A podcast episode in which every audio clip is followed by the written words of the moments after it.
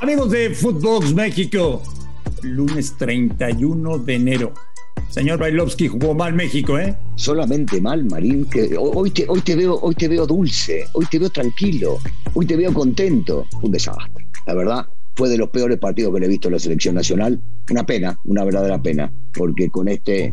Y viene Panamá. Y viene Panamá. y viene Panamá. y Panamá, y Panamá, te digo una cosa, perdió contra Costa Rica, lo vi todito el partido y no merecía perder. Está bien, hay que hacer goles. Costa Rica hizo suyo y se acabó. Pero cuidado, ¿eh? Panamá juega bien al fútbol, Panamá es mejor futbolísticamente hablando que Costa Rica hasta ahora. Cuidado. ¿Está en riesgo el Mundial para México? Yo te diría que no, todavía no, sigue dependiendo de sí mismo. Sigue, sigue estando la fórmula de que si ganás, jugando de local calificás. Entonces yo de ninguna manera pensaría que, está en riesgo. Después de Panamá lo vemos. Ojo, atención, la gente ya está cansada de Martino en México, a ver qué pasa. A nombre de Daniel Brailovsky y de André Marín, los invitamos a escuchar a Footbox México, 31 de enero. Otra excusa para justificar su mediocridad. Dale, Andrés, si vos sabés, no tenés idea de fútbol. Footbox México, con André Marín y el ruso Brailovsky. Podcast exclusivo de Footbox. Amigos de Footbox México, un placer saludarles. Arrancando semana, arrancando semana y terminando mes qué rápido se fue enero. 31 de enero, lunes 31 de enero. Estamos en plena etapa clasificatoria para la Copa del Mundo de Qatar. Ayer México no le pudo ganar a Costa Rica en el Estadio Azteca. Empataron a cero goles. Y esto ha provocado cualquier cantidad de opiniones y de puntos de vista sobre la actuación del equipo de Gerardo Martino un equipo de Martino que hoy lunes amanece más cerca de la fase de repechaje que de la calificación directa a la Copa del Mundo. Esta semana México tendrá que vérselas con Panamá. Panamá que le ganó ayer a Jamaica. Y es que si Panamá quiere aspirar a la Copa del Mundo, tiene que venir al Azteca a hacer un partido perfecto. Va a estar interesante. Va a estar muy interesante. Señor Brailovsky, me da mucho gusto saludarle. ¿Cómo le va? Anda, Marín, todo bien, todo bien por acá. Bueno, bien en la cuestión este, familiar física y anímica en la cuestión deportiva, este, sí, estamos eh, un poquito bajoneados. En realidad eh, no se esperaba lo que vimos el día de ayer. Eh, una muy baja y a la vez muy mala producción del equipo mexicano, entendiendo que jugando de local hay que en eliminatorias ganar a como de lugar. muy poco por lo ofrecido. Y en este caso, te digo, hay que involucrar tanto al Tata, o sea, al cuerpo técnico, como a los futbolistas, porque siempre le cargamos más a unos que a otros indistintamente hoy es, hoy es de ambos. No, no, no hay variantes, no hay cosas nuevas. A mí me habían dicho, señor Brailovsky, durante muchos años, que el día que tuviéramos muchos jugadores en Europa, el nivel de la selección mexicana se elevaría y que tendríamos un mejor equipo y que tendríamos un mejor nivel y que jugaríamos mejor al fútbol. Y yo eso no lo estoy viendo, ¿eh? Bueno, pero lo que decían es cierto y lo seguimos entendiendo. El tema es que hoy por hoy yo te preguntaría lo sabemos muy bien de memoria, y la gente también, que es muy inteligente, quiénes son los que juegan, quiénes son los titulares. Entonces, uno, uno relaciona que cuando tenés gente en Europa van a ir creciendo futbolísticamente, sí, es probable. Pero hoy por hoy, creo que ni contando con los dedos de una mano decimos titulares en su equipo son estos. ¿Estás de acuerdo? Porque, a ver, empiezo a analizar muy por arribita, ¿no? Y me pongo a pensar que Arteaga, que es suplente en la selección, sí juega titular en su equipo. Edson. Edson juega titular en su equipo. Eh, Jiménez juega titular en su equipo. El Chucky cada tanto, últimamente no tanto. Y los demás tampoco. Entonces, bueno, eh, ahí es donde está el desfase. Russo, se está desgastando el proyecto Martino. Sí, sí, sí, sí. Sí, sí. Ya, ya, ya le empezaron a creer poco. André, inclusive nosotros que éramos, este, íbamos con la bandera cuando llegaba el Tata, ¿no? Como diciendo, con este tipo sí se va a crecer y se va a crecer mucho. Eh, esta selección empezó eh, a dar saltos, pero muy, muy altos hacia abajo. Muy grandes, perdón, hacia abajo. Porque empezó muy bien. Y a medida que fue pasando el tiempo, hemos visto un decaimiento tanto en lo físico como en lo futbolístico de los muchachos y una cuestión que pasa por lo anímico, pero que a la vez en las decisiones que toma el técnico a veces no terminan resultando, que eso le puede pasar a cualquiera. Y la pregunta, señor Brailovsky, es, pasado mañana México se juega mucho, muchísimo. México se juega contra Panamá, el ser equipo de repechaje Oh, o ser no. equipo directo a la Copa del Mundo. Y en este momento las cosas no están como imaginamos. Sí, sí, sí, sí, Marín. Sí, sí, es una pena. Últimamente estamos coincidiendo en muchas de las cosas que están pasando, pero es real. Es real todo esto y, es una verdadera pena. ¿Por qué? Porque han traído un técnico de renombre, han traído un técnico y, digo, sí está avalado, sí está avalado porque su currículum solo habla por sí mismo. Y el tipo este dirigió en selecciones importantes, ya sabemos lo que hizo con Paraguay, dirigió a la Argentina, estuvo en el Barcelona, este, eh, estuvo en grandes equipos, ese tipo realmente es un gran trabajador. Lo que pasa es que hay veces que hay técnicos que no les resulta en un equipo o en el otro, que no andan acá o allá.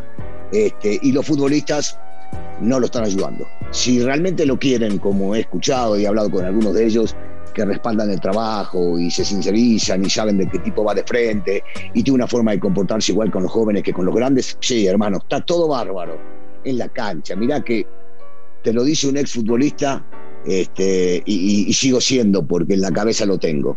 Yo quiero respaldar al técnico, me parto la madre en la cancha, me rompo el culo en la cancha, como sea voy trabo con la cabeza y si hay que ganar, se gana como dé lugar. No jugaremos lindo, no haremos esto, pero, pero vamos a respaldarlo en la cancha.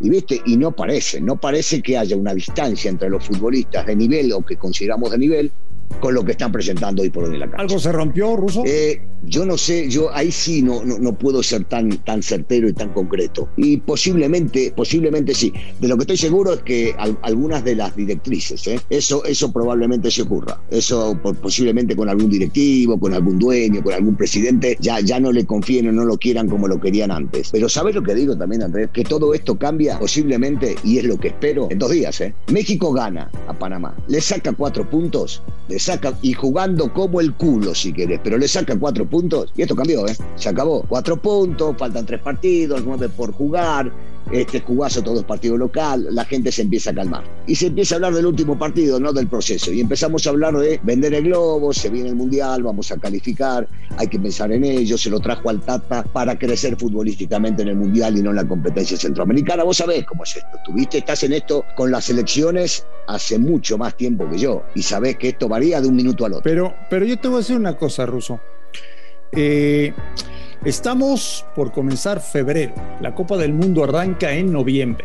Yo sé que tú me puedes decir, no, Marín, tú estás loco. De, de- de febrero a noviembre Sí, pueden sí. pasar muchas cosas. Y que estás loco también, ¿eh? Cómo México pueda trascender en una Copa del Mundo. Bueno, al hoy, a lo hoy y a lo que venimos viendo en la cuestión futbolística, eh, no, bueno, de, de esta, de esta manera, jugando de esta manera, porque yo creo que ayer fue uno de los peores partidos que le he visto en la selección en esta, en esta campaña. Eh, de esta manera, bueno, puedes competir contra las selecciones europeas, contra las selecciones sudamericanas que pretenden llegar, eh, pretenden llegar alto. No, de esta manera no, pero sí sostengo que falta mucho tiempo. Que primero lo primero, y lo primero hoy ya no es calificar, mirá lo que te digo, lo primero es hacer goles, hermano, vamos a hacer goles, hay que meterla adentro y que no nos lleguen nunca. Y si Ochoa tiene que salir figura, que salga figura. Primero eso. Después calificar. Y después de calificar, sí, hay mucho tiempo, mucho tiempo para armar algo pensando en cómo hacemos, mira lo que te voy a decir, cosa que me duele. ¿cómo hacemos para copiar un poquito lo que hace Canadá? Nadie hablaba, ni existía Canadá en el mundo futbolístico. Canadá. ¿Estás de acuerdo conmigo? El líder de la. CONCACAF. André Marín, hace unos meses, nadie hablaba de Canadá. Veo Periódicos argentinos y veo que destacan con titulares a Canadá, que regresa a un mundial, que juegan bien al fútbol, que le gana a México, que le gana a Estados Unidos, no me jodas. Bueno, entonces empecemos a mirar a los demás desde la misma altura, no desde arriba. No nos creamos, como a veces decimos los argentinos, que somos agrandados, que somos más que los demás. Demostremos que somos más. Y copiemos lo bueno. Pero es que entonces, al día de hoy, Ruso, México se ha convertido en un equipo más de CONCACAF eh, y ya está lejos de ser el mejor equipo de CONCACAF. Esa es la realidad. Hoy, Hoy sí. sí. Hoy sí. Pero hoy sí, hoy sí. Ego, no, nos duela o no, a vos que sos mexicano, yo que vivo en este país hace muchísimos años y estoy muy agradecido y lo amo y le debo muchísimo. Bueno, pero hoy tenemos que reconocerlo, Andrés. Hoy las cosas son tal cual. Hoy México no es más que los demás. Porque sigo insistiendo, querés ser más en la cancha, hermano.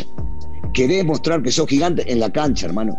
Querés demostrar que sos mejor que el otro, rompeles, rompete el alma en la ah. cancha rompete el culo y ganales. Entonces después agarras y si vienen las críticas que no nos gusta cómo juegan, así o allá, entonces sí dirán, sí, pero estamos primeros. Sí, pero robamos la eliminatoria. Sí, pero a nosotros no nos gana nadie. Entonces está bien. Y ahí podremos callarnos, respetar o ponernos a pelear por una idea futbolística. Pero hoy en la posición que está no podemos... Porque hay cosas que a mí me brincan mucho, Ruso.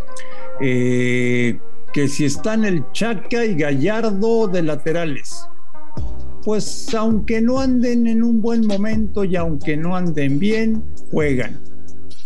Eh, que si Moreno ya teniéndolo por ejemplo, teniéndolo por ejemplo de repente para probar, ¿no? Arteaga y Mozo, por ejemplo. Por ejemplo. Por ejemplo. Por, ejemplo. Sí. Que Héctor Moreno ya va de salida porque está en la parte final de su carrera, juega. Sí que Alexis Vega viene de hacer un gran partido en Jamaica, banca. Sí, aunque esa, esa se podrá entender, porque vos decís, Alexis no está hoy, hoy por lo menos en los papeles, tengo a Chucky a Corona, pongo a Chucky a Corona. Pero si ves que no te funcionaron, porque allá no funcionaron, ya al minuto 45 para adentro, hermano. Que Rogelio Funes Mori no está para selección, no puede con la presión, no ha podido, no ha soportado con la presión de selección nacional. Pon a Henry Martin, no pongo a Funes Mori. ¿Por qué, Ruso? Mira, es simple. Porque está casado con unos, porque cree que esos deben jugar y porque ya es momento de cambiar. bueno, pues será el Estadio Azteca, habrá muy poca gente, el rival será Panamá y yo no sé, señor Brailovsky, qué vaya a pasar yo ya perdí el sentido de la sorpresa, a menos de que tú me digas en este momento, México va a ganar. México va a ganar. Yo les pido a los futbolistas huevos, huevos, huevos y más huevos, ganar a como de lugar, Marín. A nombre de Daniel Alberto Brailovsky y de André Marín, gracias por escucharnos, un fuerte abrazo y hasta el día de mañana. Footbox México, un podcast con André Marín y el ruso Brailovsky, exclusivo de Footbox.